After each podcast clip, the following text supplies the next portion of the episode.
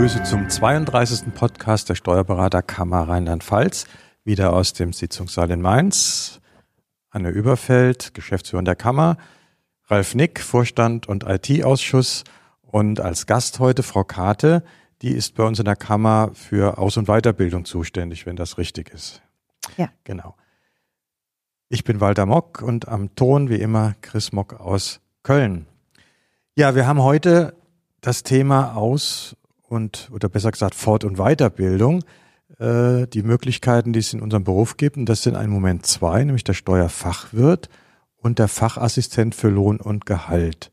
Und Frau Kade, Sie sind heute da, weil das Ihr Bereich ist und wir mal ein bisschen darüber sprechen wollen, was denn so bei Ihnen in der Praxis als Probleme, als Fragen aufschlägt. Und das wollen wir jetzt versuchen, mal ein bisschen weiterzugeben, dass Sie vielleicht auch ein bisschen weniger mit diesen Problemen und Fragen ähm, davon betroffen sind und die eine oder andere Frage sich dann löst im Vorfeld. Ja, fangen wir vielleicht mit dem Steuerfachwirt aus äh, an. Ähm, Seit wann gibt's den eigentlich? Was ist eigentlich der Hintergrund für den Fachwirt und was ist der Vorteil, den ich als Fachwirt habe, außer dass ich vielleicht etwas mehr weiß als vorher?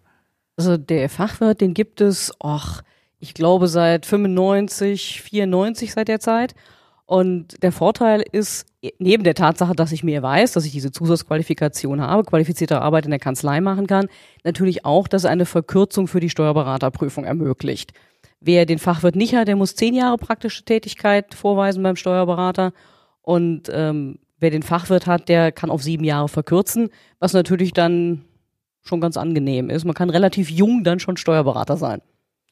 Schöne Sache, Frau Karte. Was sind die Voraussetzungen, damit ich Steuerfachwirt werden kann und mich prüfen lassen kann? Also das kommt drauf an, was Sie als Ausbildungsberuf haben. Wenn wir jetzt halt von unserem Steuerfachangestellten ausgehen, dann muss der nach Abschluss der Ausbildung äh, drei Jahre hauptberuflich praktisch beim Steuerberater tätig sein. Und wenn Sie eine gleichwertige Ausbildung haben, dann sind es allerdings auch schon wieder äh, fünf Jahre auf dem Gebiet des Steuer- und Rechnungswesens und davon mindestens drei Jahre beim Steuerberater. Also wenn ich jetzt richtig rechne, drei Jahre, kann ich schon nach einem Jahr mit der Vorbereitung beginnen. Damit also, ich dann äh, soweit prüfungsreif bin, sage ich mal. Genau, das machen das auch sehr viele, dass die halt ein Jahr warten nach der Abschlussprüfung und dann zum Beispiel einen zweijährigen Vorbereitungskurs machen und dann kommt es ja genau hin mit unseren Terminen.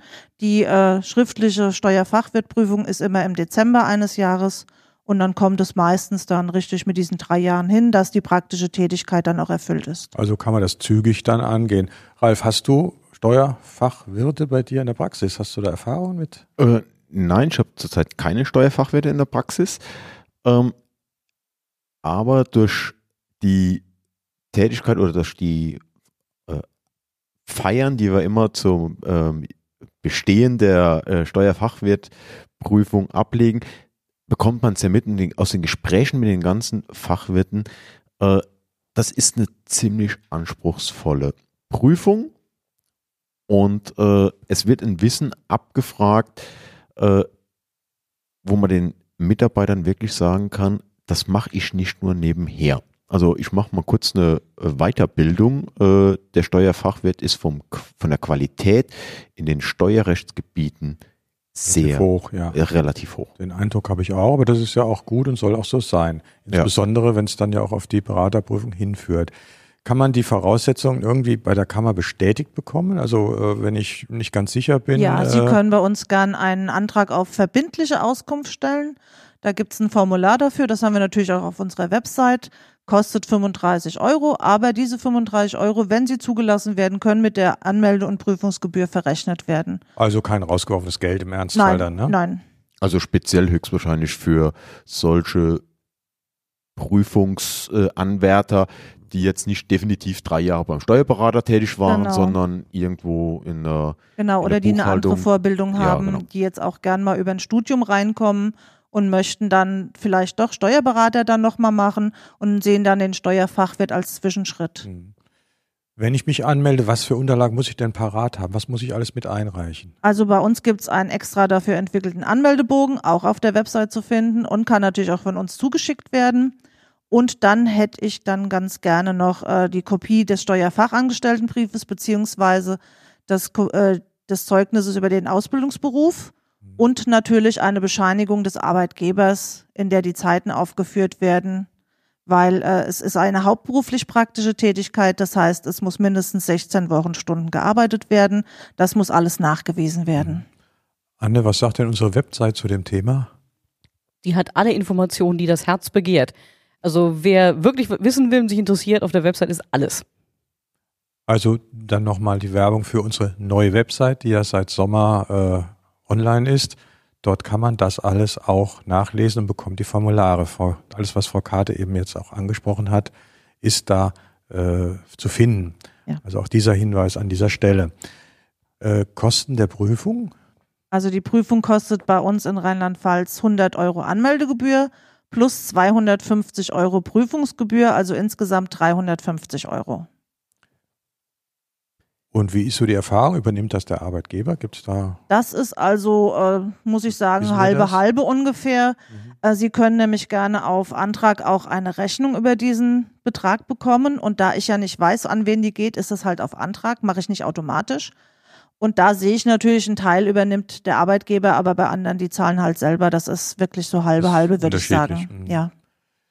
Ja, gut. Ähm, jetzt haben wir noch einen zweiten Beruf. Ja, Ralf, du hast noch. Ich habe noch eine Frage. Wir hatten eben über die Schwierigkeit der Prüfung die Rede. Äh, das Thema ist ja auch beim Steuerberater oft das Problem. Äh, irgendwann eher in der Prüfung fällt mir auf, die Sache ist mir zu schwierig. Ähm, wann und wie kann ich zurücktreten, dass ich jetzt zum Beispiel noch einen Versuch frei habe, sag ich es mal so. Sie können bei der äh, schriftlichen Steuerfachwirtprüfung bis zum Ende der schriftlichen Prüfung, also bis zum Ende des dritten Prüfungstages zurücktreten. Und wenn Sie dann innerhalb eines Monats bei uns einen schriftlichen Antrag bestell- äh, stellen, dann bekommen Sie sogar die Prüfungsgebühr zurück. Dann kann man das Ganze nochmal. Und Sie können das insgesamt, können Sie die Prüfung dreimal machen. Mhm.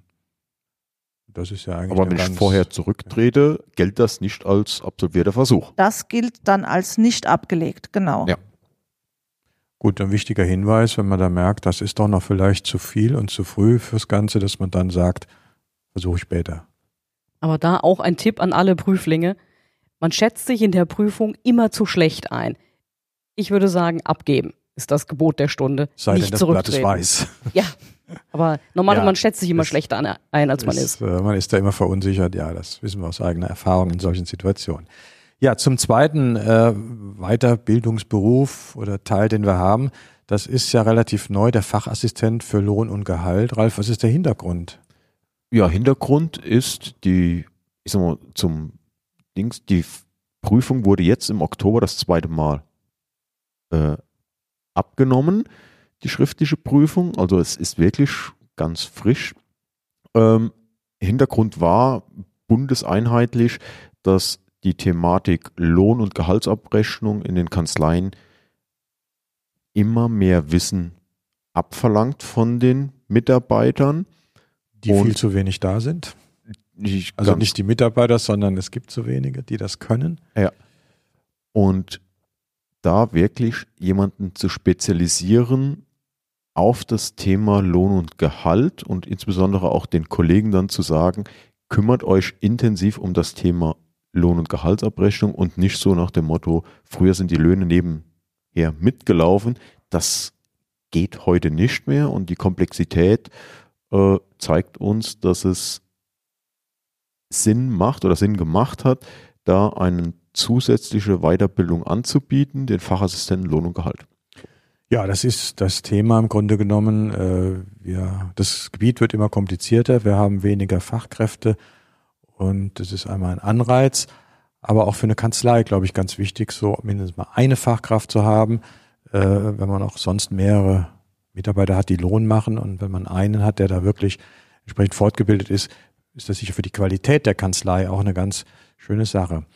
Frau Karte, Unterschiede zum Fachwirt in, in, jetzt in dem ganzen Prozedere, in der Anmeldung, gibt es da groß oder läuft das Also, ähnlich ab? Das läuft ähnlich ab wie beim Steuerfachwirt. Allerdings gibt es bei den Zulassungsvoraussetzungen schon äh, Unterschiede, weil äh, es ist so, dass zum Beispiel Steuerfachangestellte müssen für die Zulassung für den Fachassistenten nur ein Jahr Tätigkeit beim Steuerberater nachweisen. Gleichwertige Berufsausbildungen, da muss man dann drei Jahre auf dem Gebiet des Steuer- und Rechnungswesens nachweisen, davon mindestens zwei Jahre beim Steuerberater. Also das ist schon ein bisschen unterschiedlich. Aber sonst Anmeldezeitpunkt, Die Fristen, Anmeldefrist Gebühren, ist das ein- läuft ähnlich. Anmeldefrist ist etwas früher, weil ja, wie gesagt, auch der Termin der schriftlichen Prüfung immer im Oktober schon ist. Da ist der 1. August der Anmeldeschluss. Aber auch da dasselbe Spiel wie bei den Steuerfachwirten. Anmeldeformulare entweder bei uns direkt oder halt über unsere Website. Gut, also dann äh, haben wir, glaube ich, hier auch alle notwendigen Informationen. Äh, vielleicht noch ganz interessant, haben wir eine Zahl? Wie viel haben das bisher gemacht? Wie wurde das genutzt? Also bei uns, muss ich ganz ehrlich sagen, läuft es im Moment leider noch ein wenig schleppend an. Wir haben nicht ganz so viele Teilnehmer, wie wir gerne hätten. Aber ich denke, das pegelt sich jetzt nach und nach ein, dass vielleicht auch die ersten mal gucken, was kommt dabei raus, wie sieht das überhaupt aus. Also von Zahlen her haben wir letztes Jahr 30 Teilnehmer gehabt und dieses Jahr sind es dann 27 bis jetzt. Mhm. Also stabil, Ja, aber aber, auf einem niedrigen Niveau. es ist noch, Ähm, noch ja, sicher. sehr verbesserungs- Das würde ich auch so sehen. Aber vielleicht trägt auch jetzt der Podcast ein bisschen dazu bei, dass das Thema auch bekannter wird. Ich Ja. weiß gar nicht, ob das überall so bekannt ist, dass es diesen Fachassistenten jetzt gibt. Ich kann mir vorstellen, dass der eine oder andere das gar nicht weiß. Und äh, insofern denke ich mal, erreichen wir jetzt vielleicht auch den einen oder anderen.